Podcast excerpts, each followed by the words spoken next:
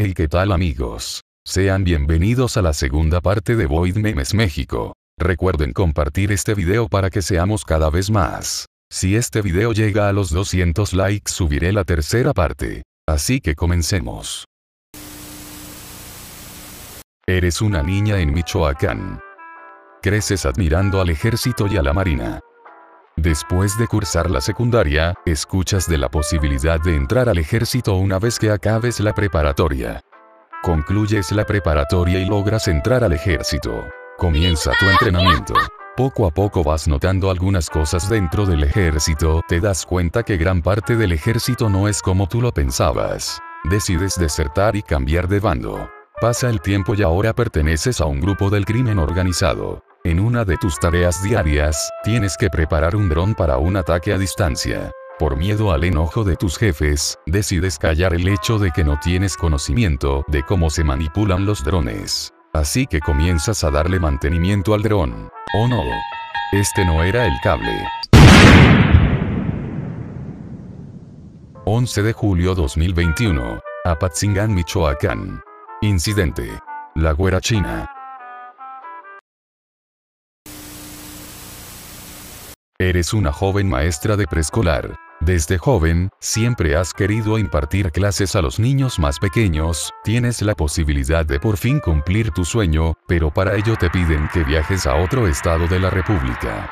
Llegas a la escuela, y notas que esta comparte espacio junto a una guardería. Te llama la atención, la peculiar forma de la estructura, puesto que es muy distinta a cualquier otro salón de clases o escuela que hayas visto. Con el paso del tiempo comienzas a notar algunas cosas curiosas de la escuela, asimismo notas que es bastante difícil el tráfico dentro del aula, puesto que las salidas son muy angostas y solo cuentas con una.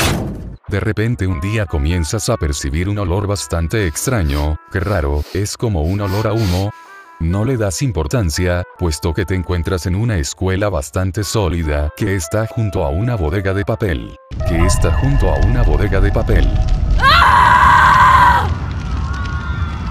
5 de junio 2009. Hermosillo, Sonora. Incidente. La guardería BC. Eres un instructor del ejército mexicano. Este año, te toca adiestrar a los nuevos soldados, que se encargarán de cuidar al país. Pasa el tiempo y por fin decides retirarte, puesto que has servido lo suficiente a tu nación. Escuchas pequeños rumores acerca de tus exalumnos. ¡Qué bien! ¿Qué habrá sido de ellos? Te preguntas. Los rumores cada vez son más fuertes y todos apuntan a que uno de tus exalumnos anda metido en malos pasos. Decides que esto no se puede quedar así, a través de contactos en el ejército, logras dar con la ubicación de tu exalumno. Reúnes a un comando para intervenir su casa, llegas a su domicilio. Preparas a tu equipo para entrar, derribas la puerta de una patada y comienza el enfrentamiento.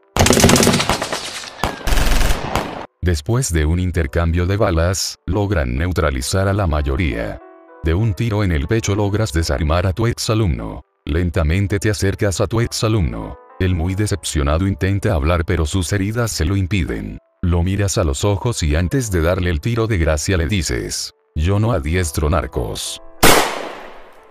Desconocido. Tijuana. Incidente. Un mal alumno. Eres un país en vías de desarrollo pero con demasiado potencial. Tus vecinos siempre se han burlado de ti, pues consideran que no eres más que una nación débil e inútil la cual no es más que un lastre para ellos. Las tensiones comienzan a crecer alrededor del mundo, por lo cual te ves obligado a formar alianzas a regañadientes con tus vecinos. Estos desde siempre te han considerado una nación frágil e inútil, sin embargo tú en secreto has estado desarrollando un programa nuclear el cual te permitiría ponerte al nivel de estas potencias y por fin dejar de ser un país sumiso ante las potencias. Después de muchos años de investigación, por fin, logras obtener resultados y decides realizar una prueba para demostrar tu poderío.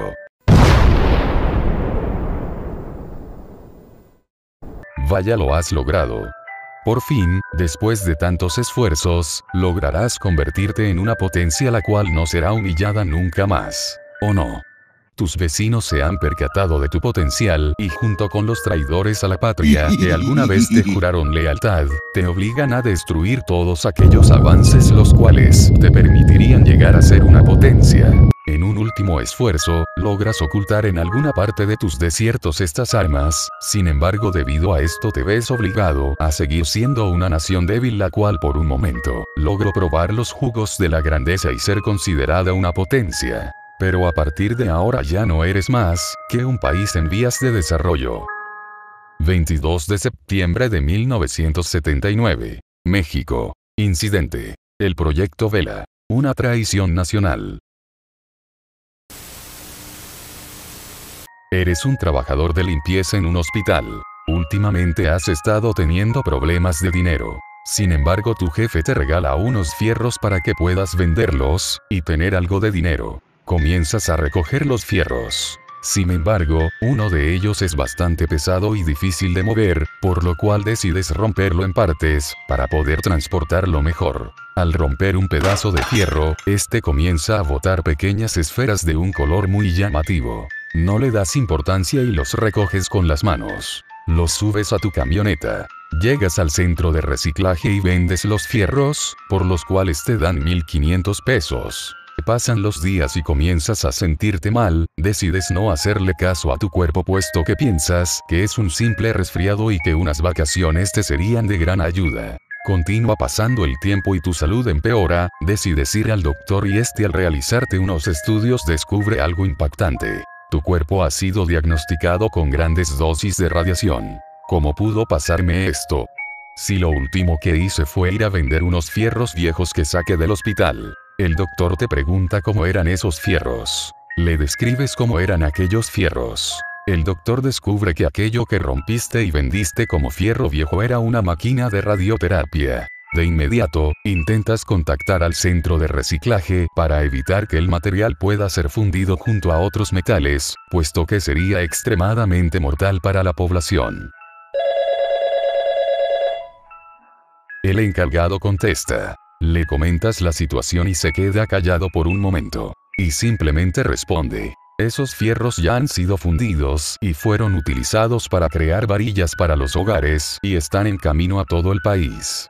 Oh vaya. Parece que llegaste algo tarde. Diciembre de 1983. México. Incidente. Cobalto, 60. De acuerdo amigos, espero que les haya gustado esta segunda parte. Recuerden compartir con todos sus amigos para que alcancemos la meta de 200 likes. Para que suba la tercera parte. Espero que les haya gustado y sin más que decir, nos vemos en un siguiente video. Chao.